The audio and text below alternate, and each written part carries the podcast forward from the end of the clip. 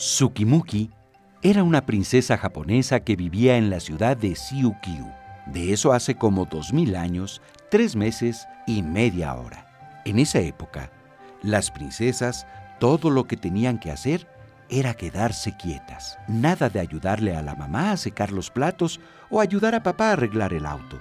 Nada de bailar ni tomar agua de frutas, ni siquiera ir a la escuela. Nada de nada. Todo lo hacían los sirvientes del palacio.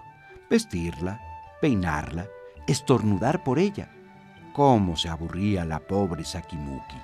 Una tarde, estaba sentada en el jardín cuando apareció una enorme mariposa de hermosos colores que revoloteaba. La pobre Sukimuki la miraba de reojo porque no le estaba permitido mover la cabeza.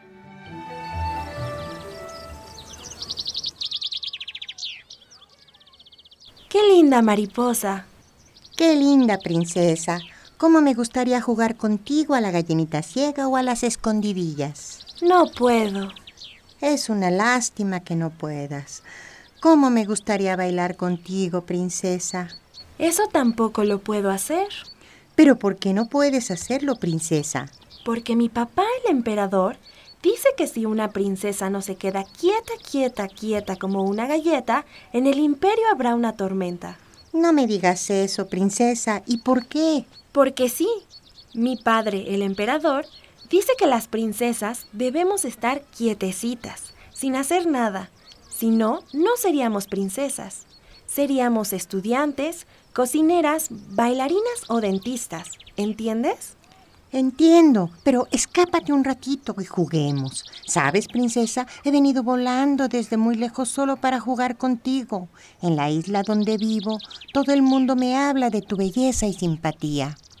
No puedo, pero quisiera tanto.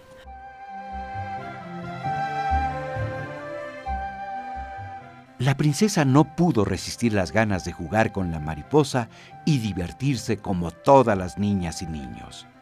Así que, por primera vez en su vida, desobedeció a su papá, el emperador, y salió a correr y bailar por el jardín con la mariposa.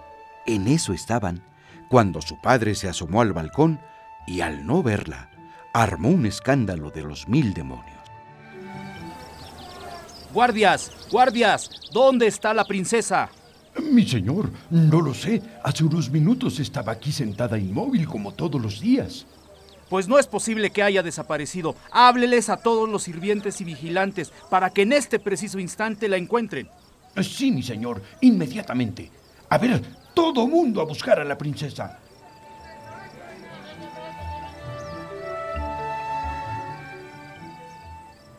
No puede ser. ¿Por qué la princesa se movió de su lugar? ¿Y a dónde fue? La princesa está de fiesta y fue a divertirse. ¿Quién habla? No veo a nadie. ¿Esto es una broma?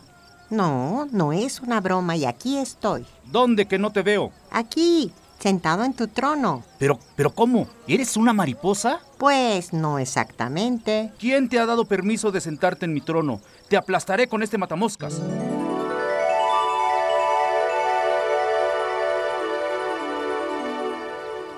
¿Pero cómo? ¿Ahora ya no eres una mariposa? ¿Te has transformado en un príncipe? ¿Quién eres? Soy el príncipe Quinoro. ¿Y qué es lo que quieres? Quiero casarme con la princesa.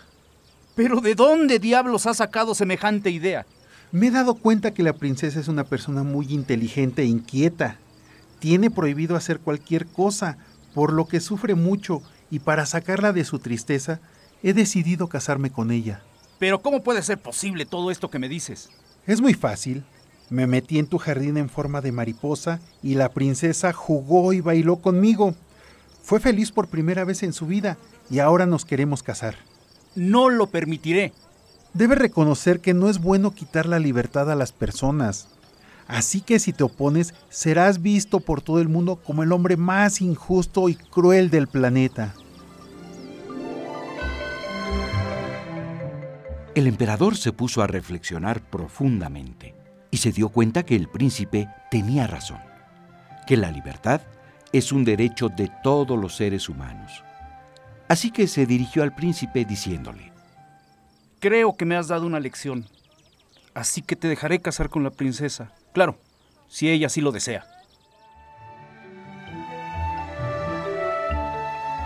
Y así fue como la princesa dejó de estar quietecita y se casó con el príncipe Quinoto. Por su parte, el emperador estaba feliz de ver a su hija contenta, pero sobre todo que tomaba sus propias decisiones con toda libertad y responsabilidad. ¿Y tú? ¿Qué opinas del derecho que todos tenemos a la libertad? Acabamos de escuchar una adaptación radiofónica del cuento infantil Historia de una princesa, su papá y el príncipe Quinoto, de la poeta, escritora y cantante argentina María Elena Walsh.